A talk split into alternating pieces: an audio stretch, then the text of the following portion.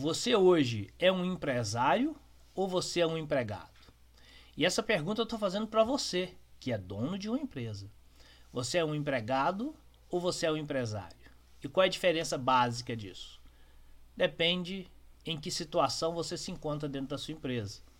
Como eu disse, se você está morrendo de trabalhar, está feito louco, cuidando de todo o operacional da sua empresa, você está muito mais para um empregado do que para um empresário.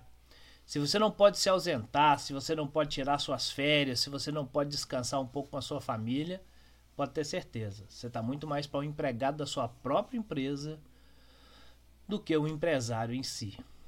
Às vezes, se der tudo certo, você será um empregado muito bem remunerado, mas continuará sendo um empregado, sem flexibilidade de tempo, sem flexibilidade de horário, sem essa tranquilidade para tocar realmente seu negócio, porque você tem que ficar apagando incêndio feito maluco.